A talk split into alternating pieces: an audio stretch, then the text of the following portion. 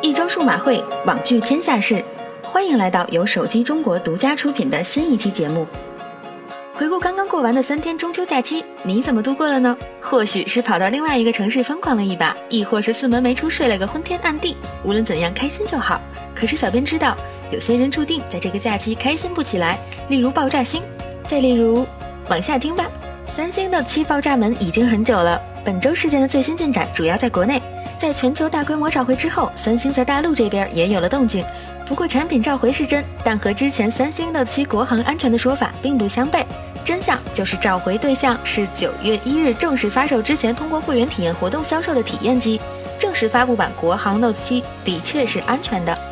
有了国家质检总局的公告和三星关于国家质检总局公告声明，三星 Note 7国行的问题可以说是基本定论了。不曾想，三星 Note 7国外也出幺蛾子。报道称，导致美国纽约布鲁克林 Flatbush 中小男孩受伤的是发布于2014年的三星 Galaxy Core Prime，并非 Note 7。这不禁让人担心起来，莫非三星其他手机也要王炸了？说起来，在三星 Note 7爆炸门事件当中，围观群众议论纷纷，有伤的声音虽然不多，却也不是没有。例如 OPPO，谈及三星 Note 7爆炸事件，OPPO 副总裁吴强认为。国产手机厂商该思考的是如何避免这样的事情发生，是借鉴和反思，而不是落井下石。其实近年来，OPPO 不靠撕逼，不打价格战，一路走来，雄居国内前三，不也应该值得其他厂商借鉴一番吗？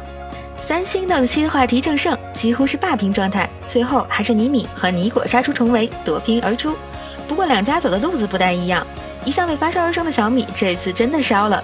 小米四 C 亦或小米 C 四一言不合就爆炸了，导致金华楼大伯臀部三级烧伤。小米表示已经迅速取得联系和理解，爆炸原因有待后续公布。至于苹果，iPhone 本来就是霸屏的常客，破屏而出也是常态。首先是 iOS 十正式版终于来了，iPhone 七终于正式开卖了。可是 iOS 十首批更新很容易变砖，有木有？iPhone 七亮黑抢破头，有木有？